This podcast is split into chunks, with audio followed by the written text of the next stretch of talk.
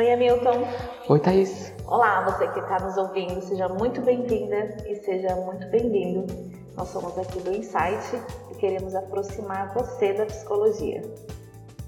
Há muitos anos, o filósofo Epiteto nos aconselhou dizendo que o que perturba o ser humano não são os fatos, mas a interpretação que ele faz dos fatos. Nessa semana, aqui no Insight, nós falaremos sobre a série Psicologia, sobre terapia cognitivo-comportamental, que se baseia principalmente nesse entendimento. Não são as situações que causam o sofrimento, a nossa ansiedade ou a nossa angústia, mas sim a interpretação que fazemos dela. Portanto, se mudarmos a nossa forma de raciocinar sobre a vida, podemos mudar aquilo que sentimos em nosso íntimo podemos ver a realidade com mais precisão e dedicarmos nossas emoções ao que de fato deve ser emocionante.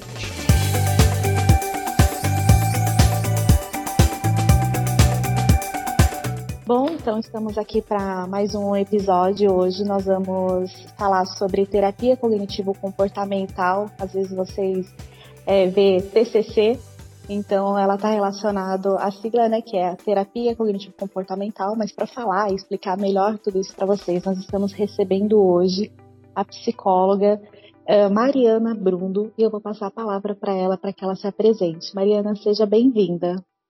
Oi, obrigada. É um prazer estar aqui, falar um pouco sobre a TCC, falar um pouco de psicologia. Acho que é legal a gente né, ter um contexto. Posso falar que minha meu caminho aí na psicologia já vem ocorrendo há algum tempo. Tenho uns 15 anos de formada. E nesse tempo aí eu tenho estudado, né, gosto muito da TCC, é uma linha que a gente é, vai sempre descobrindo novidade, tem muito estudo sobre ela, é muito bacana isso, né? E eu gosto bastante dessa praticidade que ela nos traz. Então eu, eu sou bem assim apaixonada pela linha. Que legal. É, eu vi lá no seu no seu Instagram, para quem quiser acompanhar aí também um pouquinho da Mariana, seguir ela lá, é mariana.brunto, arroba, não, arroba não, underline psico, né? Isso. mariana.brundo, underline psico. Dá uma olhadinha lá no perfil dela e já siga também, né, Mariana? É, de vez em quando eu tô por lá, tô colocando umas, uns conteúdos. Eu tento pegar algumas coisas que fazem parte do nosso dia a dia. É, eu gosto também de levar as questões que eu vejo muito acontecerem, né, no consultório, que os pacientes uhum. trazem. E, e geralmente eu, eu capto daí. Eu pego essas questões e, e tento colocar um, um, olhar da psicologia, né? E, e, muitas vezes aí com enfoques bem, bem característicos da TCC. Que legal. É, você falou que hoje você é psicóloga clínica, só que você não começou por aí, né? A gente está meio que abordando uma série aí sobre a psicologia, né? Para as pessoas poderem entenderem um pouquinho que o psicólogo ele não está ligado só com a clínica. E aí Isso. eu, também gosto de palestrar, dar treinamento, então você pode só dar um pouquinho, uma palhinha disso, só para as pessoas entenderem um pouquinho mais, né? Que a psicologia ela não está ligada só com a clínica. Exato. É, eu, quando estava na faculdade, quando eu comecei né, a, a, me aproximar um pouquinho mais da psicologia é, e, e, tirar um pouco daquelas ideias estereotipadas que a gente tem, né? Porque antes de começar a faculdade, a gente imagina uma coisa completamente diferente. Verdade. E aí, aí quando eu comecei, eu imaginei que eu fosse enveredar para a área clínica logo de imediato. Só que aí a gente começa a seguir pelos caminhos do estágio, né? E, e eu, o primeiro estágio, o primeiro contato que eu tive com a, a prática é, acabou sendo em RH. E aí eu descobri que não era muito a minha praia. Eu vi que não tinha muito a ver com o que eu gostava. E, e aí eu fui tentando buscar alguma outra coisa. Nessa época eu tive a sorte de conseguir um estágio numa empresa que tinha um programa muito bacana de, de assistência emocional para os funcionários. E aí lá é, começou a minha formação profissional mesmo. Comecei a fazer, a participar de alguns grupos terapêuticos. É, lá mesmo já tinha a oportunidade de eu começar a conhecer um pouquinho mais dessa área de treinamento emocional. E, e nessa atuação dentro de empresa, eu fui assim conseguindo conhecer outras abordagens, né, conhecer áreas que para mim eram novas, porque a gente não explora muito na faculdade. Então, por exemplo, dependência química, tabagismo, essa área de compulsões. Então, eu fui gostando muito e, e fiquei bastante tempo é, da minha carreira até agora trabalhando nessa área corporativa. Né? Inicialmente né, com esse enfoque de dependência química e depois fui, fui explorando mais essa, esse aspecto é, emocional de uma forma mais ampla, né? Dentro uhum. desse ambiente, até mesmo as questões é, funcionais. E acho que é aí que eu fui conseguindo ter uma visão bacana de como atuar na psicologia. É, até esse trabalho que eu fazia, ele tinha um, um enfoque clínico, né? A gente fazia atendimentos dentro do, do ambiente corporativo, mas é, tinha também essa outra, é, todo esse outro trabalho de grupos e de treinamento de gestores, né, para que eles identificassem questões, até para poderem encaminhar para gente. Então, foi uma oportunidade muito bacana. E hoje na clínica eu uso muito do que eu aprendi lá. Sim, e você atende em São José, né? Para quem já né, se interessar aí pela TCC, já pode procurar a Mariana então, que a Mariana ela é da TCC. Sim, eu atendo em São José, mas hoje é, 95% dos meus atendimentos são online. Então até tem bastante gente de fora aqui de São José que eu atendo. É, hoje essa mudança que a pandemia trouxe, ela uhum. acabou fazendo com que a gente identificasse um novo meio, né, uma nova forma de trabalhar na psicologia. E eu tenho percebido que tem funcionado muito bem, sabe? As pessoas, é, elas têm é, se adaptado. Eu já me adaptei também, eu achava que não me adaptaria tão bem ao online e tem sido bem bacana. Então, é, as barreiras diminuíram, né? Ah, isso é, isso é ótimo, é o que a gente ama escutar, porque eu e o Hamilton, desde que começamos a pensar nesse projeto, a gente pensa em como levar a psicologia para as pessoas. E quando você diz isso, vem muito de encontro com o nosso pensamento. Ah, sim, eu vejo que é muito mais fácil hoje é, as pessoas nos acessarem, elas se sentirem confortáveis para isso. E para a gente também. Eu já tive uma experiência com consultório antes dessa fase, né, em consultório presencial, e eu acabei voltando para a empresa. Então eu já tinha trabalhado em empresa, fiquei uhum. um tempo no consultório e aí eu, eu tive uma oportunidade de voltar e resolvi voltar. É, porque foi bem diferente, a dinâmica hoje é, é, outra, né? Então, nas próprias redes sociais a gente consegue ter encontros interessantes, né? Eu gosto muito, é, vocês vão ver que eu gosto muito de falar, de conversar sobre, sobre psicologia. E, e na empresa eu tinha muito essa oportunidade de dar palestras, né? Os treinamentos. Muitas vezes eu inventava os assuntos para hum. levar para as áreas, enfim. E eu sentia falta disso no consultório, né? Hoje o Instagram me possibilita ter essa, essa, essa aproximação com as pessoas, não só o Instagram, né? Tem tantas Sim. ferramentas que a gente pode usar, mas eu acho que uma das, das coisas importantes, um dos papéis que nós temos como psicólogos é, é compartilhar um pouco desse conhecimento que a gente tem é, com as pessoas, né? Quem, quem é leigo no assunto muitas vezes não conhece um ponto de vista que pode ser útil, que pode ser importante. E eu acho que fazer essa divulgação, levar um pouco desse conteúdo, é legal para as pessoas conhecerem e até pensarem, né, considerarem entrar num processo terapêutico mesmo. Uhum, não, com certeza. Então, para quem está nos ouvindo ali, hoje a Mariana tem muitas coisas bacanas para dividir aqui com a gente. E Mariana... Só para cortar um pouquinho só a Thaís, assim, em breve aqui, né, nossos ouvintes já ficarem cientes, nós vamos ter um episódio exclusivo sobre psicoterapia online. Porque pode ter algumas dúvidas, alguns questionamentos, a gente vai poder responder isso nesse episódio inteiramente sobre psicoterapia online. Thaís, com você de novo. é isso aí, Hamilton. Mariana, então conta aqui um pouquinho pro público que não conhece ainda a psicologia, né? É como nós estudantes, né? Acho que quem está mais é, quem estuda psicologia está um pouquinho mais por dentro disso e entende um pouco mais, mas quem está fora tem muita dificuldade de entender.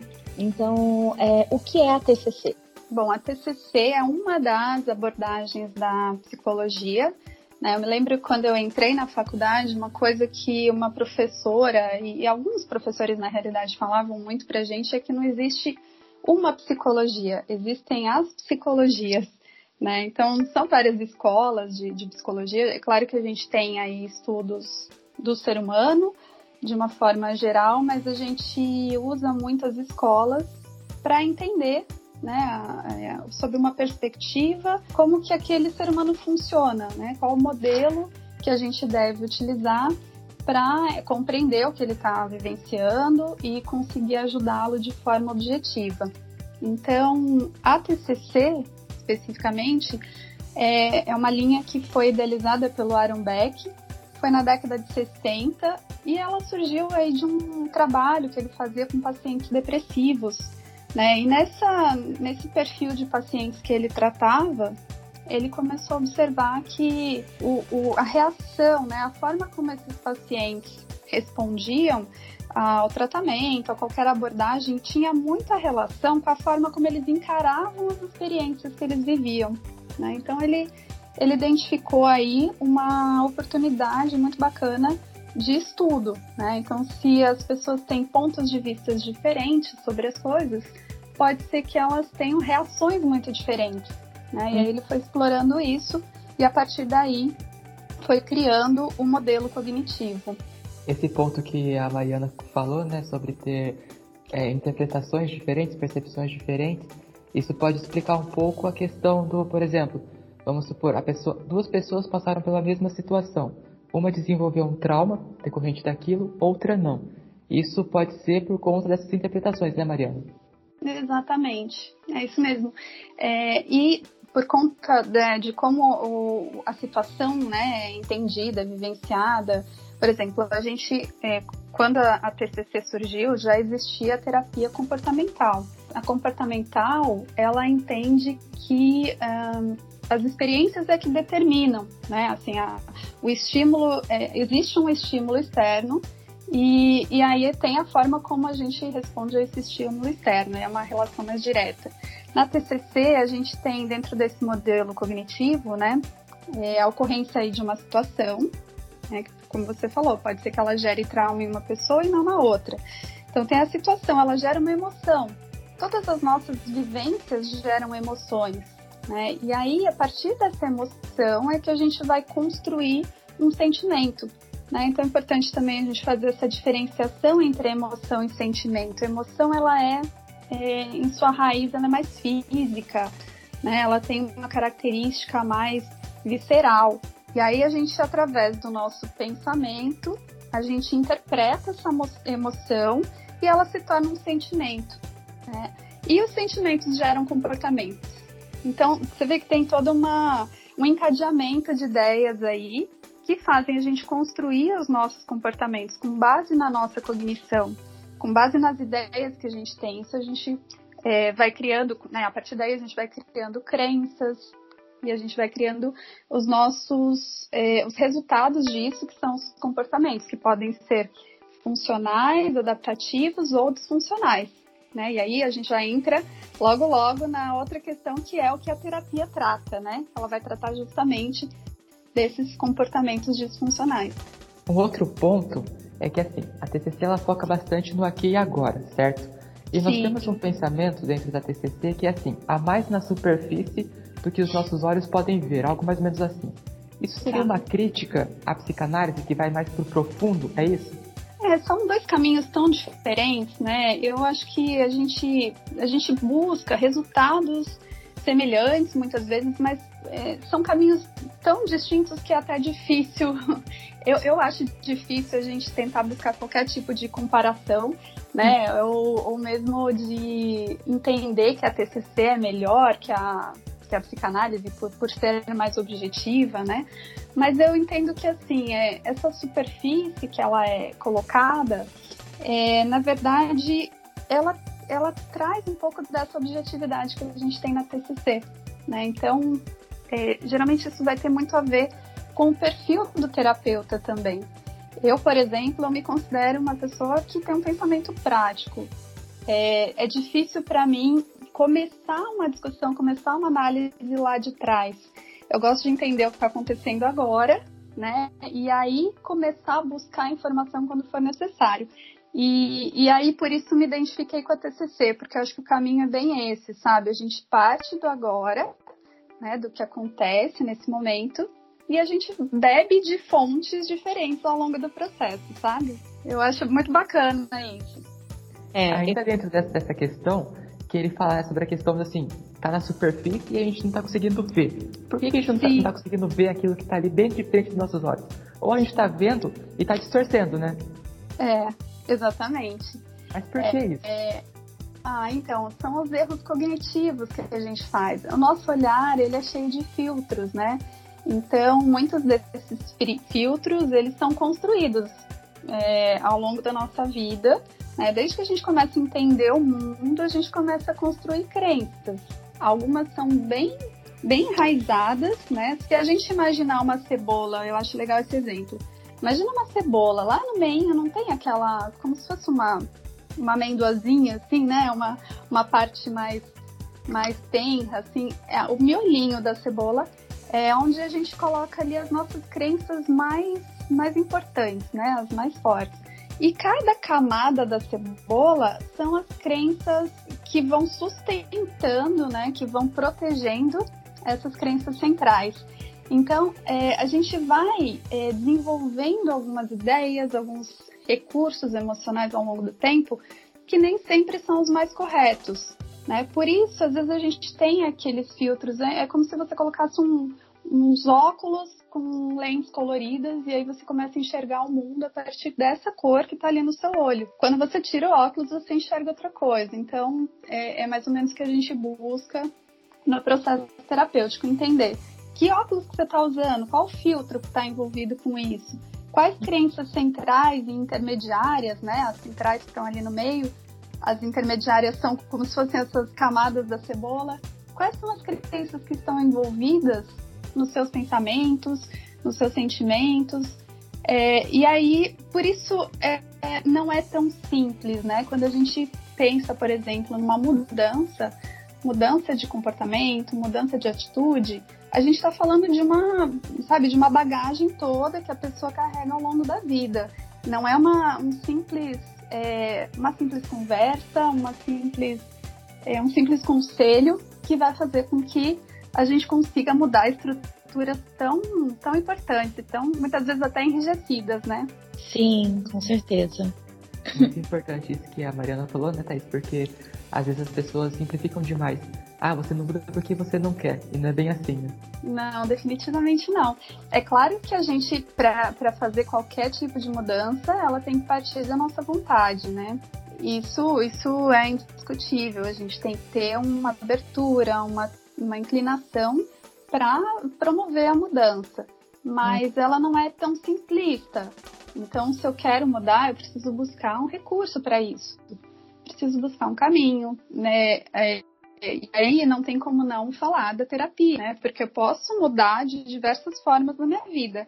Logicamente, a terapia não é a única solução, né, para qualquer situação que exista é, em relação ao comportamento. Mas, por outro lado, é um processo que facilita bastante isso, né? Porque imagina, aí você vai ter uma pessoa neutra, né, com um olhar de fora, que vai te ajudar a encontrar algumas alguns erros cognitivos, como a gente falou agora há pouco, perceber coisas que estão funcionando, perceber o que não funciona, perceber quais são as ciladas nas quais a gente cai, normalmente sem perceber, porque tem pessoas que cometem, a maioria de nós fazemos isso, é, cometemos erros repetidamente. Então a gente cai sempre naquele mesmo buraco. Né? Então quando a gente percebe isso, aí a gente pode começar a entender por que, que eu estou fazendo isso, né? O que está me levando a cair nesse buraco, mesmo sabendo que ele existe? E aí a gente vai entendendo, a gente vai desconstruindo para poder, na sequência, reconstruir. Né? E aí criar um comportamento adaptativo. Mas isso é assim, um trabalho de muito envolvimento né, do, do paciente, geralmente do paciente com o terapeuta, mas principalmente do paciente com a própria vida dele, né? Com a própria necessidade de mudança que ele precisa identificar. Uhum. Tem até um post seu que eu li lá que eu achei muito interessante, cheguei até a comentar com a Milton, e é, falar assim, sei que estou mal, mas porque, é, mas o que um psicólogo pode fazer por mim? Aí depois, se você Sim. me permitir, eu até leio aqui, porque acho que claro. tem muito, eu achei bem interessante. E aí te pergunto, Mariana, alguma, você, eu acredito que você como psicóloga já deve ter escutado isso muito mais do que nós que somos estudantes, as pessoas hum. dizem, ah, é, terapia não é para mim. Ah, mas por que, que eu vou procurar uma, uma, é, um psicólogo? Eu não tenho problema nenhum. E, uhum. e a, a, além de, de, te perguntar isso, né, é para todos, é, a TCC ela também é indicada para todos, ou tem pessoas que se adaptam melhor ou não, ou de repente por cair em uma abordagem que de repente essa pessoa não se sinta confortável, ela desista. Uhum. E, e, e, às vezes algumas pessoas até falam assim: ah, eu vou fazer terapia é, da TCC cognitivo comportamental porque minha amiga foi e ela falou que em 10 sessões resolve a minha vida. uhum. Nossa, Aquelas promessas vezes... mágicas. Isso, exato. Você podia comentar um pouquinho sobre isso? Uhum. Sim. Olha, bom, você fez várias perguntas em uma, né? Vamos lá. Isso. É... Terapia para todo mundo? Eu acredito que sim, para todo mundo que queira fazer terapia, porque a coisa mais difícil é quando a gente tem um paciente que não quer fazer terapia. Muitas vezes ele pode ter um transtorno, uma questão é, urgente, grave para tratar, e aí a gente vai, claro, tentar usar todas as habilidades e técnicas para tentar trazer esse paciente de fato para o processo terapêutico. Mas se ele não quer, se ele decidiu que ele não quer, que aquilo não é o importante para ele, não é o que ele é, está disposto a fazer naquele momento, é, o processo vai ser muito prejudicado, porque tem que ter engajamento, né? Uhum. Então é 50% é o paciente, 50% é o profissional, né? É o terapeuta um compromisso dele com ele, né? Exato, exatamente. Então não adianta quando é, por exemplo, aquele filho que não quer fazer e a mãe quer que ele faça. Ele chega sem engajamento algum, ele não queria estar ali. Às vezes a gente reverte isso, tá? No, no processo. É, mas algumas outras vezes também não rola. Então acho que a gente também tem que saber é, o nosso limite. É, tem muita gente que fala que todo mundo deveria fazer terapia. Eu não sei se eu concordo com isso, porque às vezes não é o momento, às vezes a pessoa não quer porque ela não quer mesmo, e ela pode encontrar outras formas dela dela buscar desenvolvimento para a vida dela, né? Então, a terapia é sim um recurso muito válido, muito importante e já é, com evidências, né, também bastante robustas de que funciona bastante para quem é, de fato busca esse, essa é, apuração né, dos próprios é, conceitos, da, do seu desenvolvimento emocional, de reconhecer suas habilidades, de saber como utilizá-las, enfim. É, e aí tem as diferenças de linhas, né, de abordagens, indo para outra pergunta que você fez, mas tem também as características dos profissionais. Tem pessoas que vão se, se conectar muito bem com o terapeuta e aí depende um pouco, sabe, essa questão da linha? Tem Sim. gente que vai se dar muito bem com um terapeuta que é psicanalítico, é, mas também dependendo da abordagem, da, do approach, né, do, do, do profissional, é, ele poderia ser de outra linha que o, o próprio é, rapport que ele fez foi tão bom, né? O rapport é aquela preparação para terapia, é, o vínculo, isso, acolhimento, o vínculo, a empatia. Tudo isso acho que acaba sendo mais importante do que a própria abordagem. Tem gente que quando vem para terapia nem conhece a linha. Eu costumo explicar, eu falo, ó, oh, minha linha é essa, eu trabalho assim, tem bastante interação. Porque tem gente que, por exemplo, é, né, quando a pessoa é mais introvertida, fala menos, é mais tímida, é, algumas vezes ela se incomoda né, com linhas em que o profissional interage menos. Né? Então, uhum. quando, eu, quando eu vou explicar, eu falo, ó, a diferença na prática é essa, é que eu vou interagir bastante com você, a gente vai construir ideias, né, e, e a gente vai trabalhar as questões do agora, a gente vai, vai recorrer a algumas memórias eventualmente, então, acho que é importante quando a gente consegue mostrar para o paciente o que, que a gente vai fazer, né? Como que a gente vai trabalhar, o que, que vai acontecer minimamente ali na terapia, para ele se sentir confortável e à vontade, né? Então, essa abertura, né, esse espaço que a gente oferece de franqueza, de honestidade com o paciente, me parece que é mais importante do que, do que propriamente a abordagem, entende? É, e aí, assim, em relação às demandas, elas podem ser inúmeras. A TCC ela tem uma aplicabilidade muito boa, né? A gente sabe assim tem bastante estudo para os casos de ansiedade, depressão, para os distúrbios alimentares, né? Para é, transtornos é, obsessivos compulsivos, disfunções sexuais, enfim, tem uma infinidade de, de, de áreas aí nas quais a gente tem bastante evidência da TCC. Mas isso não significa que seja só para tratar doença. Tem uma infinidade de situações que a gente pode abranger na terapia. Assim, entrando nesse detalhe que você está falando, sobre uhum. ela ser bastante abrangente, por exemplo, só quero fazer uma terapia para autoconhecimento. A CC, então, pode me atender nesse sentido, certo? Pode, com certeza, porque a gente vai partir desse modelo cognitivo e a partir do momento que você consegue entender né, como é que as as emoções são processadas por você, né? Como é que você reage às situações, você vai ter mais condições de, de é, modular o seu comportamento, né? Então, olha, se eu sei que eu ajo assim quando acontece uma situação X, é, eu já posso me preparar. E aí eu começo a criar uma, uma condição maior de me antecipar, né? De imaginar como eu quero reagir a determinadas situações, fazer um treino para isso e aí, na prática, quando a gente passa de fato por algumas situações, né, ou quando é alguma situação que a gente já vem vivenciando, a gente acessa melhor os nossos recursos, sabe? Então é bem interessante entender como é que a minha emoção vira um sentimento, quais os pensamentos que estão envolvidos aí. Né? Isso por si só eu acho incrível, porque aí a gente começa a entender muito do nosso funcionamento e por que, que a gente se comporta do jeito que a gente se comporta. Uhum. A gente começa a racionalizar nosso, a nossa emoção, né?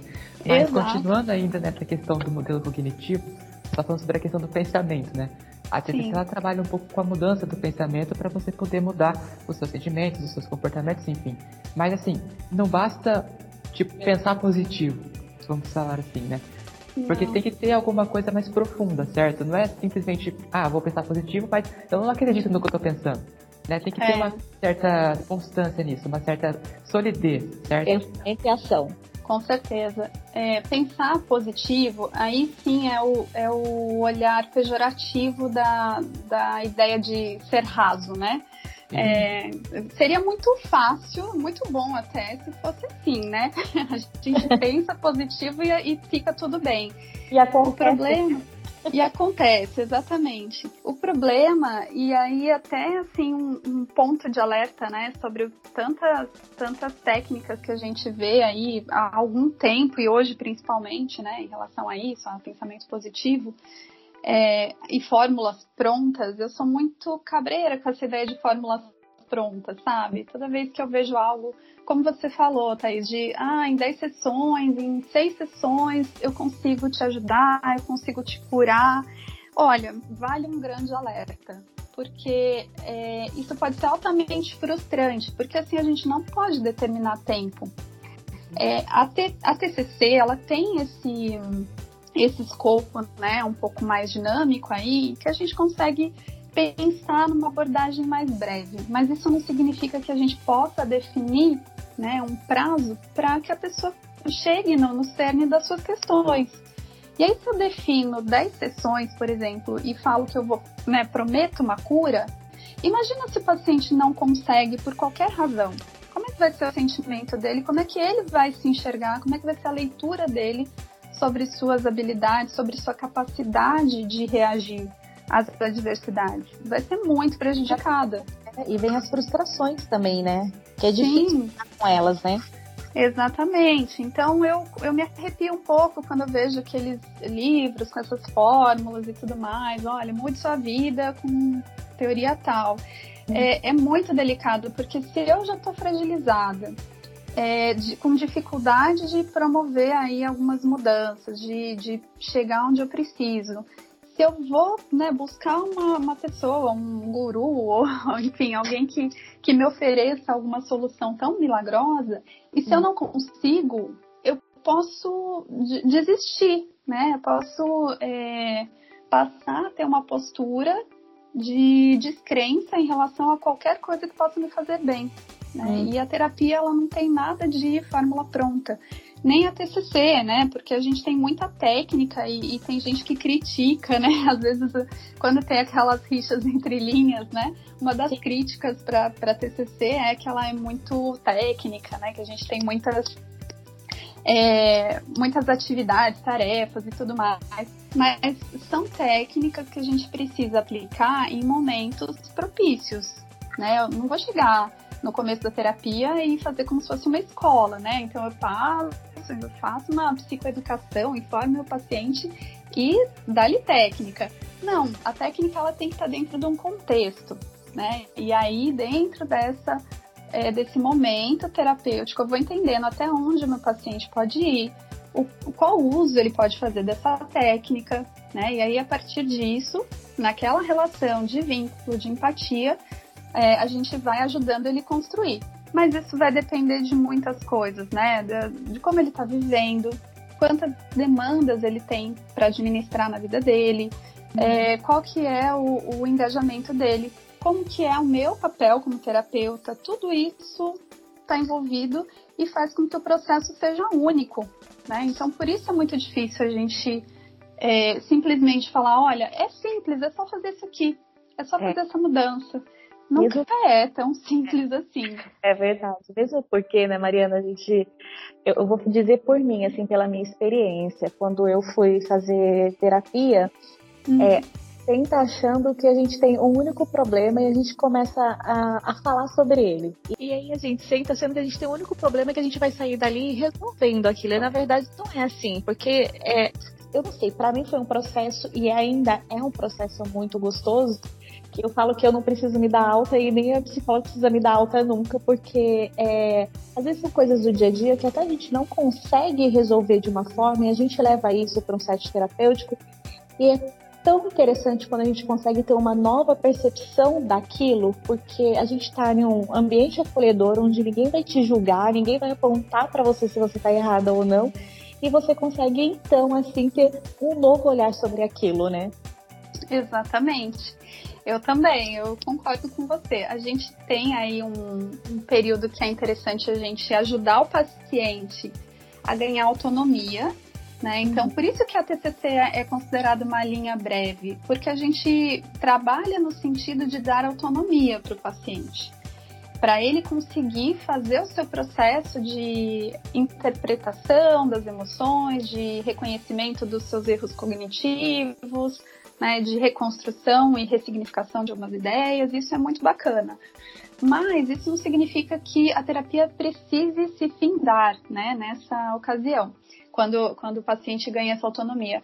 Porque a nossa vida é muito dinâmica, né? Então, é, tem eventos acontecendo a todo momento, né? É, às vezes a gente precisa parar para pensar neles, e a terapia não significa somente é, essa, essa psicoeducação, né? Que é a gente entender o processo. A gente se beneficia muito também da troca, do, do desabafo, do, desse espaço seguro que você falou, do próprio vínculo. Claro que tem que ter esse cuidado para o vínculo ser um vínculo saudável e não hum. de dependência. Mas se eu me é, consigo beneficiar dessas, desses pontos, né? Da, do vínculo, do, de ter esse espaço de poder falar para me ouvir, isso aí é muito rico. Nem, não é sempre gostoso, eu até tenho alguns posts que eu falo sobre isso. Tem dias que a terapia é espinhosa, né? Ela é muito desagradável porque a gente está mexendo em feridas, mas em geral é um processo muito, muito interessante. Né? É. Claro que nós aqui somos suspeitos para falar, né? Mas é um processo muito rico de autoconhecimento. É, não, É, então, nós podemos dizer que o sucesso do tratamento cognitivo comportamental, que né, está intrinsecamente ligada à, à colaboração né, do, do, do, paciente, cliente, né, alguns psicólogos chamam de cliente, outros de paciente, que é comum também em outras abordagens da psicoterapia, é como despertar a motivação para esse trabalho em equipe com o indivíduo que se sente forças ou de recursos próprios. A gente acabou de falar também sobre essa questão, acho que para mim é muito importante isso, que é essa questão do acolhimento, né? De você saber Exato. que você em um lugar onde você não vai ser apontado e nem julgado. Acho que isso já ajuda nessa força, nessa motivação também, né? Ah, com certeza. Eu brinco que a, a empatia é o carro-chefe, né? Pra gente criar um bom vínculo.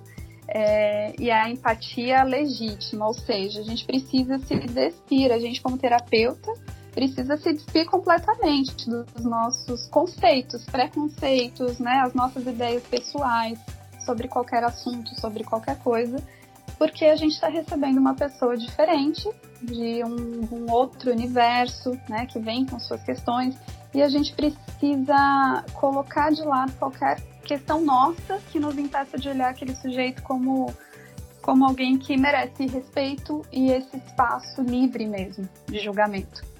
Então, quando a gente se coloca nesse lugar como terapeuta, é mais fácil da gente conseguir deixar nosso paciente primeiramente à vontade, né, confortável, porque acho que esse é um trabalho muito sutil que a gente faz, a gente precisa mostrar que além da gente respeitar integralmente o que ele nos traz, é, a gente também pode ajudá-lo a entender a angústia que ele está sentindo, né? Então, é, é conseguir é, transmitir essa ideia, né? Primeiro, assim, conseguir se sentir nesse lugar, depois transmitir essa ideia e chamar o paciente para esse, esse processo. Fazer um pacto com ele, porque é, eu preciso entender o que está acontecendo e aí a gente vai traçar uma estratégia, a gente vai ter um plano, a gente vai é, imaginar as, as, possíveis alternativas, né? Como é um processo muito interativo, no caso da TCC, é importante que o paciente saiba para onde a gente está indo, porque a gente como terapeuta tem um objetivo, né? Então, é, você está ali ouvindo o paciente e você já vai pensando. Enquanto você está ouvindo o paciente, você já está pensando, encaixando aquilo ali na, na, no contexto, na história pregressa dele. É, você já está imaginando um plano de tratamento, você já está imaginando a devolutiva que você vai dar na sequência. Né? Então, tudo isso a gente está aqui arquitetando enquanto né, a gente está atendendo. E é importante que o paciente conheça um pouco dessa nossa intenção. Né? Então, a gente combina, a gente faz, cria metas. Olha, a gente vai tentar chegar nesse lugar aqui, o caminho vai ser esse aqui. Eu acho muito importante a gente ter essa franqueza, sabe? Essa, essa relação bem transparente e mostrar o quanto a participação ativa do paciente é crucial, é determinante para o sucesso desse processo. É, esse, ah. esse é, acho que é o engajamento que a gente precisa ter. Isso é muito importante que você está falando, porque eu tenho uma página no Facebook e eu fiz uma publicação sobre psicologia lá. E aí teve uma pessoa que comentou assim, ah não, psicólogos são extremamente manipuladores, eles querem criar uma dependência. E você explicando isso, esclarece muito, né? Tira esse mito de que o psicólogo é uma pessoa que vai te manipular, que vai te tornar, vai se tornar senhor de você. Não é bem assim que funciona, né? É, e é por isso que a gente tem que bater muito na tecla de que psicólogo não dá conselho. É, a gente constrói ideias, a gente não dá conselho. É, eu, eu, Mariana, dou conselho para os meus amigos, para minha família, para quem me pede conselho. Na terapia não é conselho. É, no máximo eu dou uma sugestão de como a pessoa pode, de que recurso a pessoa pode usar para lidar com essa situação. Mas de fato, é, a gente é, a gente sabe que o nosso trabalho, né, o nosso papel ele é muito, muito importante e muito delicado ao mesmo tempo, porque a gente sim trabalha com pessoas fragilizadas. E nesse momento de fragilidade é muito fácil, né? A gente é, até se não tomar cuidado, é, manipular se a gente não fizer uma boa separação, né? Daquilo que eu estava falando agora há pouco, dos nossos conceitos, das nossas ideias. Né? Então esse é o grande ponto, assim, a ser trabalhado por nossos terapeutas. Por isso que a gente precisa passar por processo terapêutico também. Hum. É, mas a ideia, ela passa longe de exercer qualquer tipo de controle ou manipulação, né? A gente dá, pelo contrário, essa autonomia, essa capacidade das pessoas questionarem tudo que elas fazem, pensam, sentem, né? E aí, questionando, elas podem mudar, elas podem hum. escolher o que elas querem. Eu costumo brincar nos meus treinamentos, até nos atendimentos. Falo, não acredite em mim, vai lá, experimenta, testa, pesquisa, estuda. Aí você toma sua decisão, né? Porque a gente não pode ser a única via a única fonte de reflexão do, desses pacientes, né? Eu, Hamilton, também às vezes comenta sobre isso em, falar, em dizer assim que a gente não pode virar amigo dos nossos pacientes, né? Porque eu acho não. que é, é essa visão que as pessoas têm, né? Ah, virou amigo e vai manipular, né, o paciente. Não, é, ele lá é o profissional, né? Não dá para ser amigo, né, do, do, do, seu paciente, né? É. Porque senão faz terapia. Exatamente. Tem que ter um distanciamento seguro, né? É, é, é igual você imaginar uma pessoa que está numa areia movediça, né? Ela está afundando e você precisa ajudar. Para você ajudar, você tem que estar tá de fora. Você tem que estar tá pisando num solo firme senão você afunda junto com ela. Então, por que, que o psicólogo não pode se envolver emocionalmente com o paciente? Porque ele tem que estar nesse solo firme para poder dar a mão e ajudar, né? Senão a gente se envolvendo, a gente acaba perdendo aquele recurso tão importante que é a neutralidade, que é a nossa capacidade de ver a situação com, com esse olhar de fora, né? Então é, é muito importante que a gente mantenha esse conceito ético na psicologia, né? Que é de ter esse distanciamento. Sim, com certeza. É, nós estávamos falando também sobre essa questão da TCC. Eu acho que é, talvez é, essa visão das pessoas até de dizerem que ah, é, eu consigo resolver né, de uma forma mais rápida ou mais fácil, né? A gente sabe que isso é mentira, mas talvez seja porque é, existe várias técnicas, intervenções que talvez outras abordagens elas não trazem isso para o set terapêutico, né? Hum. E a gente sabe que tem várias né, técnicas é, cognitivas comportamentais, né, do, dessas intervenções. Então, hora de escolher essas técnicas, é, o profissional tem que, não é para qualquer paciente também, né, Mariana? A gente sabe qual é o momento certo, né, para aplicar e para qual paciente aplicar, né? A gente tem que ter o cuidado de não ficar escravo de técnica, né? É, porque é, eu acho inevitável aplicar técnicas. A gente aplica, né? Como a gente está falando aqui é, da, da TCC como uma linha estruturada, eu é amo. uma linha que. É, então, eu também. eu acho incrível, assim, o, o que ela proporciona.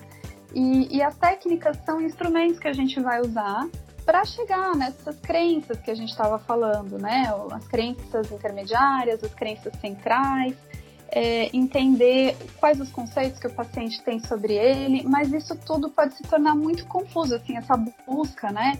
Ela pode se tornar um pouco angustiante para o paciente quando ele não sabe muito bem por onde começar. Então, tem pessoas que também são muito concretas, assim, muito práticas, objetivas.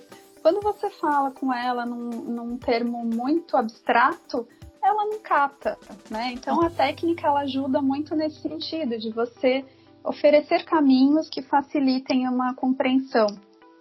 Eu brinco com os meus pacientes engenheiros, né? É, que, assim, só, muitas vezes só uma conversa trata não funciona. Eles gostam de gráfico, de planilhas e tudo mais, e é só uma brincadeira, né? Mas, assim, a, a gente, quando põe no papel, quando é, faz um registro de algumas das nossas emoções, dos nossos sentimentos, comportamentos, a gente ganha uma visibilidade muito maior, né? A gente já começa a elaborar na própria atividade é, algo que a gente ainda vai abordar na terapia ou que a gente já abordou e não teve tanta fluidez. Né? Então, são exercícios, são ferramentas complementares para esse processo.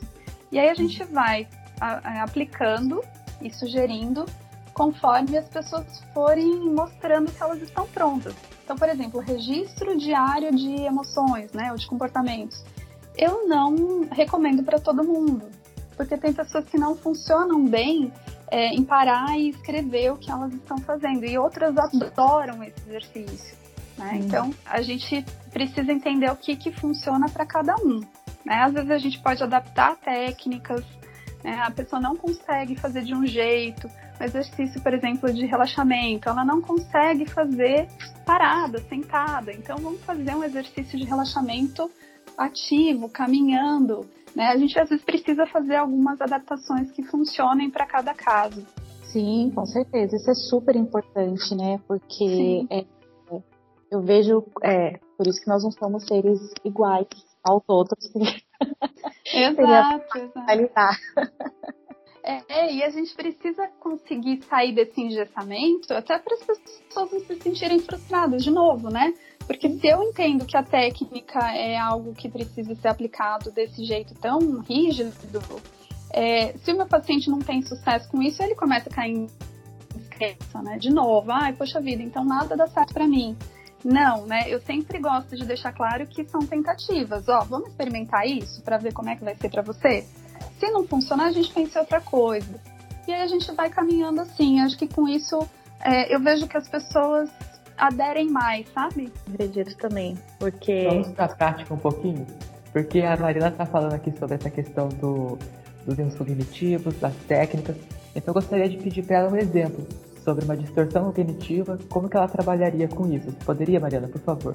Ah, a gente tem muitos exemplos de distorções cognitivas, né? Então, por exemplo, tem um que, que surge muito no consultório, né? Que é a catastrofização. É, então, eu tenho aí uma, um evento para acontecer na minha vida. Vai, vamos supor que eu estou é, num relacionamento, eu estou numa fase é, decisiva do meu relacionamento, eu não sei como é que ele vai se desenvolver. E aí eu começo a imaginar que pode dar tudo errado. É, Ai meu Deus, será que vai dar certo? Será que essa pessoa vai gostar de mim? Será que se eu mostrar o que eu penso, é, eu vou ser aceita? Isso vai fluir? Não vai? Eu começo a ficar com várias ideias é, aleatórias assim na minha cabeça de coisas que podem dar errado. E eu posso me apegar a essas ideias mais catastróficas, né? Ai, será que eu vou ser abandonada? Eu vou ficar sozinha? Não vai dar certo? Isso acontece muito para quem tem, por exemplo, é, crises de ansiedade, né? Uhum. Eu dei o exemplo do relacionamento, mas eu vou até colocar esse que eu acho que é mais prático. Por exemplo, uma, uma vez eu estava atendendo uma paciente que ela tinha uma, ela se sentia muito mal no metrô. Então toda vez que ela entrava no metrô, ela começava a ficar incomodada, achando que ia acontecer alguma coisa, algum acidente, que o, o, o teto ia desmoronar e que o trem ia descarrilhar, essas coisas bem catastróficas mesmo. E aí a gente começou a tratar isso de uma forma assim, a abrir o leque dela. Né? Eu falei, bom, é, você está falando de uma possibilidade de algo, de uma tragédia acontecer. Então, assim, precisamos pensar numa coisa: é impossível que isso aconteça? Não, não é impossível. Pode até acontecer. Mas qual a chance disso acontecer? O que mais pode acontecer além dessa, dessa tragédia que você visualizou? Né? Uhum. Não pode acontecer de você entrar no metrô, fazer o trajeto chegar lá no lugar que você precisa sem que nada aconteça? Ela fala, pode. É o que acontece na maioria das vezes né? Então, o que mais pode acontecer? Pode acontecer de você aproveitar esse tempo que você tem no metrô para você ouvir uma música que você gosta, para você ler um livro, para você pensar que aquele pensamento que surgiu, apesar de você não conseguir controlá-lo efetivamente, você pode entender que ele é um pensamento. E pensamentos não necessariamente correspondem à realidade, né? Então, às vezes a gente tem um pensamento que parece muito real, a gente constrói aquele pensamento de uma forma que ele é convincente, mas ele não necessariamente corresponde à realidade. A realidade é outra. Né? Então eu posso identificar, olha, eu tenho esse pensamento, mas ele é só um pensamento. E a minha realidade? O que, eu tenho aqui na minha realidade? Como eu posso usá-la a meu favor? Então, é, seria um exemplo assim de como a gente consegue construir, né? Desconstruir para reconstruir a ideia, sabe? Sim, tem. É, eu e a Milton, uma vez nós comentamos também, logo no comecinho, quando a gente estava gravando os podcasts, sobre as pessoas que têm dificuldade para tirar a habilitação também, né? Sim. O quanto elas de tanto empecilhos que viram medos mesmo, que paralisam elas e não deixam elas avançar para poder chegar a tirar, né? Muitas vão até o, o cursinho de repente, mas na hora da aula prática é o maior problema, né, Mariana? Exato, exatamente. E aí a ansiedade, que era para ser uma reação adaptativa, né? A ansiedade ela é aquela é, energia que a gente tem de ação, né? Para reagir a uma situação é, que pode ser prejudicial. É, ela se torna paralisante, ela se torna desadaptativa, né? Porque em vez dela te preparar, ela te paralisa. Porque Sim. a gente está fazendo uma, uma má gestão dessas, desses recursos emo emocionais né? Em geral, nessas, nesses casos aí, a emoção presente pode ser o medo, né? Uhum. Medo de, de não dar certo, medo de não passar na prova. E aí eu entendo esse medo como algo limitante, né? Então, se eu tenho medo, logo eu vou ter um, um resultado ruim na prova. E aí eu já nem tento, porque eu não quero me frustrar. Olha só como foi a interpretação dessa emoção. É, eu, eu identifiquei que só, só tem uma possibilidade ali, que é de dar errado. Né? E isso faz com que eu enviese o meu olhar. É, esse é um grande erro cognitivo. Né? A gente faz uma abstração seletiva, a gente desconsidera as, as possibilidades e considera apenas uma. Né? E com isso a gente paralisa o movimento. O comportamento é esse, de recuar. Né? Então, na terapia, a gente vai sempre incentivar o paciente a questionar e ousar um pouco também, nesse sentido de enfrentar novas, novos desafios. Né? Uhum. Entender que ele está agindo ali condicionadamente, né? sempre buscando aquele, aquele pensamento binário, né? Ou eu tenho muito sucesso ou eu tenho um fracasso. E a gente pede, eu, eu gosto muito dessa expressão, dessa metáfora, né? Que é de abrir o leque. Fala, vamos abrir esse leque porque tem muita coisa aí e você está usando uma alternativa só. E aí quando eu proponho isso, a gente começa a pensar quais são todas as outras possibilidades. E aí é, a, a ideia pode ser construída, né? Bom, excelente essas dicas, porque mostra que a TCC trabalha né, com essas múltiplas possibilidades e também com essa comparação entre o que eu estou pensando e o que é real de verdade. Bom, eu acho que o nosso tempo está chegando um pouco no final. É a parte Sim. mais né? É, então gostaria que a Mariana indicasse algumas leituras ou até mesmo filme para quem se interessa pela abordagem que possa auxiliar nesse aprendizado. Por favor. É, você tinha falado do filme, né? E eu Isso. fiquei pensando, eu, eu sou até suspeita para falar desse filme porque é o meu preferido. Mas eu acho que eu tava até pensando nisso, acho que ele é meu preferido por causa de, justamente desse ponto de vista dele. É, eu gosto muito desse filme, é o, o, Fabuloso Destino de Amélie Poulain. Eu não sei se vocês já assistiram. É um filme não. francês que ganhou Oscar na época lá. Eu não lembro o ano dele, ele já é um filme de, de algumas, se não me engano, até algumas décadas atrás ele conta a história de uma menina, né? E ela vivia uma vida muito limitada pelas condições que foram impostas para ela, né? Condições familiares e tudo mais. E aí, num, num, dado momento da vida dela, ela toma uma decisão, né? E que ela, se ela, se ela, ela coloca lá uma, uma definição, né? Assim, ah, se eu encontrar uma resposta aqui, eu vou começar a mudar as minhas atitudes.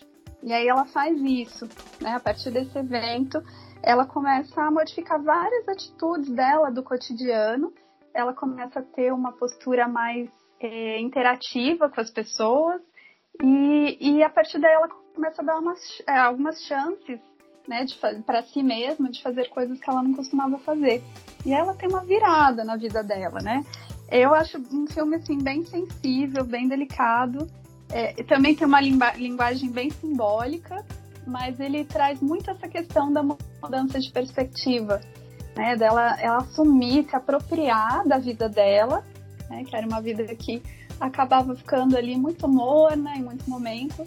É, ela tinha emoções intensas, mas ela foi sempre ensinada a conter. E aí, no momento que ela muda essa, essa perspectiva, ela começa a ter experiências muito diferentes. Né? Então, eu acho muito legal quem já assistiu e quiser depois bater papo, discutir sobre o filme, eu, eu tô super aberta. E quem não assistiu, busque assistir porque vale a pena. É um filme muito bonitinho, muito legal. E para mim, assim, tem essa mensagem muito forte, sabe? Uh, repete o nome do filme novamente para os nossos ouvintes, por favor. Tá, é o Fabuloso Destino de Amélie Poulain. Perfeito. Nós vamos deixar essa indicação lá no nosso Instagram. E em breve Legal. assistir e vamos trazer a Mariana de volta aqui pra gente comentar sobre o filme, né, Thaís? Ai, vamos, vamos. Sim, dá pra falar Ai, de, ótimo, muito então. de psicologia. Com certeza. Legal. Teria muito assunto aqui pra falar hoje, de verdade. Porque assim, foi Tem. muito gostoso, não foi, Thaís? Tem sim, nossa, bastante.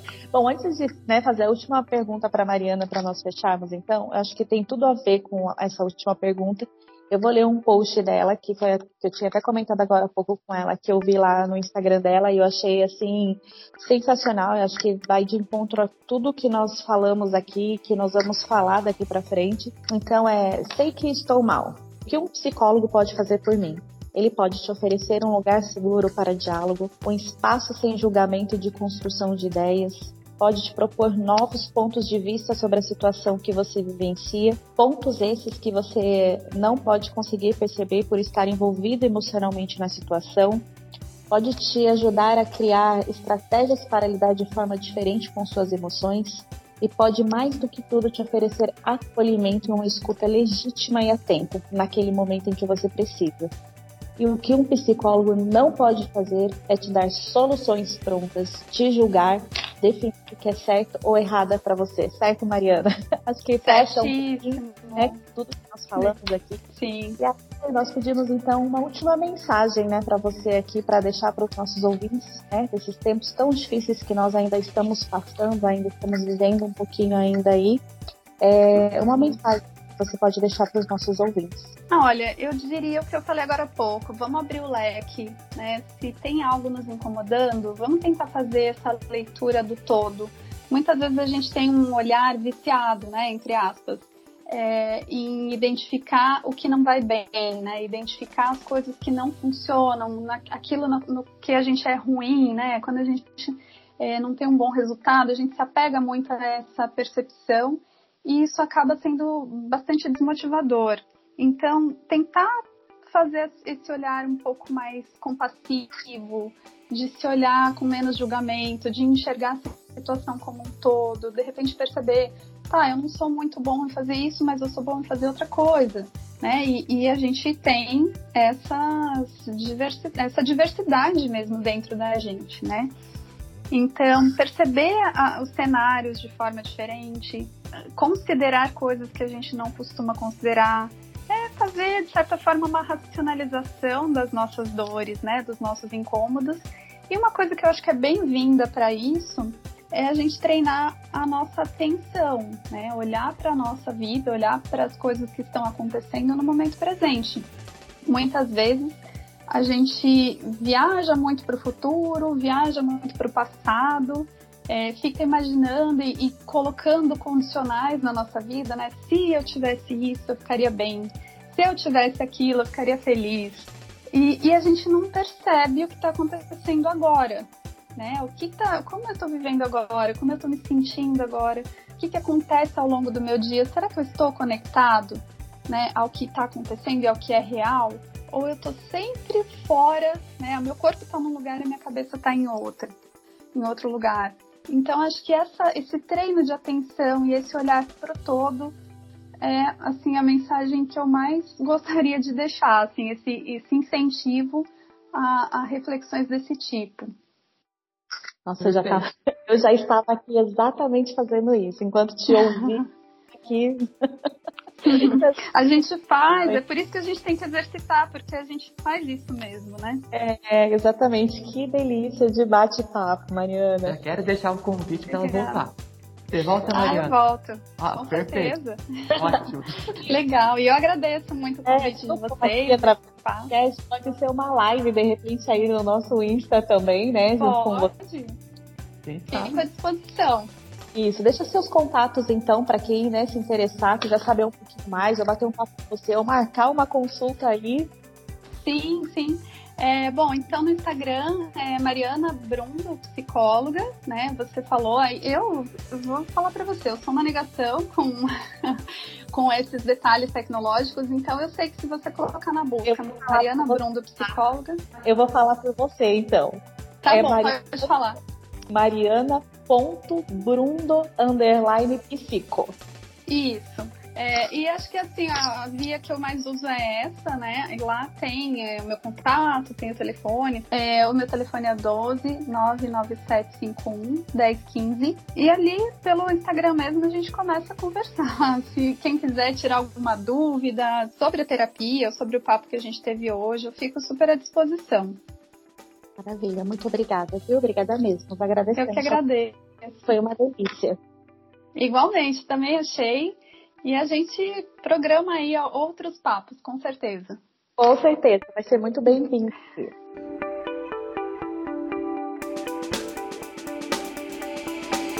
Bom, como estamos fazendo aí ao longo dos episódios da série Psicologias, vamos fazer as nossas últimas reflexões mais uma vez. A primeira delas, nós gostaríamos de resgatar algo que a Mariana falou, referente a não existir abordagem melhor ou pior. Isso conversa um pouco com o que o Lauro, Lauro. comentou no episódio sobre psicanálise, que ele disse também para as pessoas não procurarem por uma abordagem, mas por um profissional. Se ela não concordar muito com aquele profissional, então ela pode ir para um outro profissional. E é isso mesmo. A nossa proposta aqui com essa série não é fazer com que vocês que estão nos ouvindo, ah, eu sei o que é behaviorismo, ah, eu sei o que é TCC. Você não sabe. Porque a gente tem anos de formação para poder cinco saber. anos estudando, então... Só psicologia, né? Sim. Fora esses cursos específicos de behaviorismo, de psicanálise, de TCC, das psicologias humanistas, enfim. Então ninguém, nenhum de nós vamos ter condições de ir lá e falar, não, eu quero escolher a abordagem. Calma.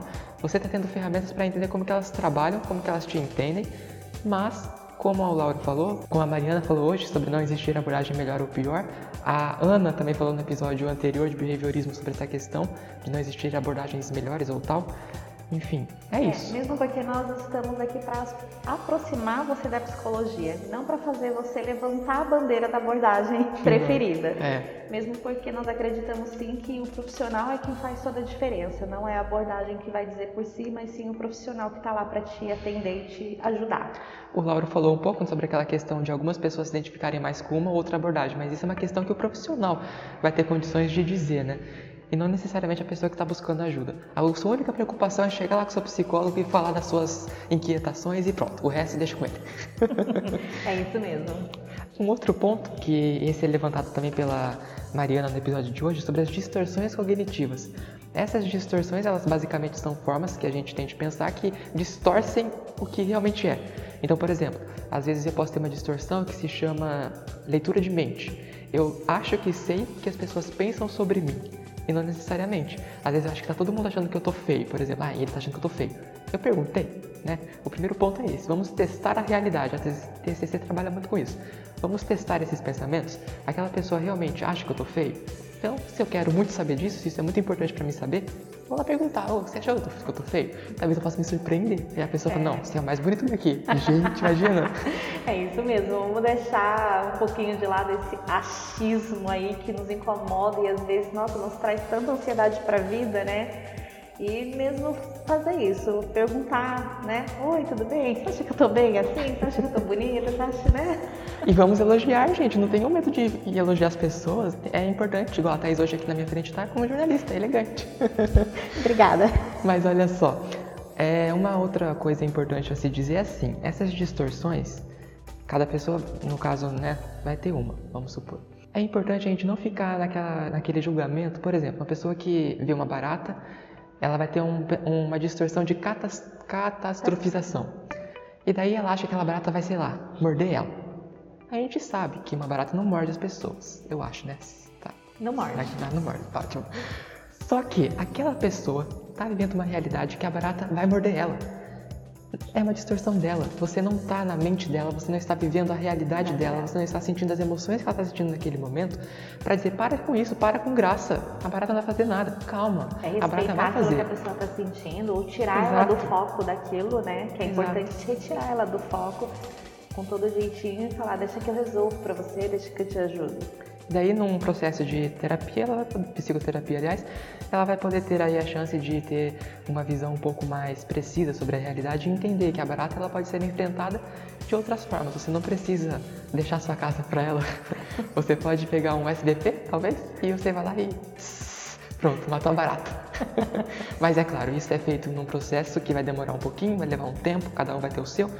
Mas é importante que a gente saiba isso e não fique julgando as pessoas porque elas vivem realidades diferentes das nossas e isso é uma máxima que a gente tem que ter na nossa vida. Na semana que vem, o que a gente tem, Thaís?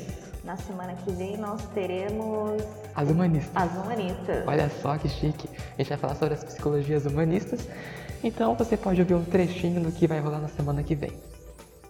Libertar para as abordagens humanistas é escolher e responsabilizar-se por essa escolha. Aceitar a escolha possível daquele momento. Então, isso é liberdade, quando eu aceito aquela escolha possível naquele momento. Né? Na, na psicoterapia, a pessoa tem a, a oportunidade, a possibilidade, um caminho, né, uma abertura de um caminho para encontrar essa possibilidade. Por quê? Porque é onde ela começa a se conhecer, começa a procurar-se. Né? Eu uso muito essa palavra, não curar-se, porque eu acho que ela tá, ela tá o tempo todo na terapia e na vida se procurando, se consultando, né, se entendendo, não está se curando. Né? O conceito de cura é muito da, das ciências naturalistas, né? Que coisa boa, hein? Nós estamos chegando no final da nossa série. Muitas Isso emoções. nos deixa com saudade ou com gostinho de quero mais? Quem sabe a gente faz uma segunda temporada, né? Sim. Acho que não. Brincadeira, a gente faz sim. Só para lembrar vocês, tirem print quando vocês estiverem nos ouvindo, nos marquem lá no Insight, pra gente poder estar mais próximos de vocês também. Sim, nos mais Insight nós vamos compartilhar e compartilhar aí as postagens. Com certeza. Tchauzinho pra todo mundo então, só nos resta dizer isso.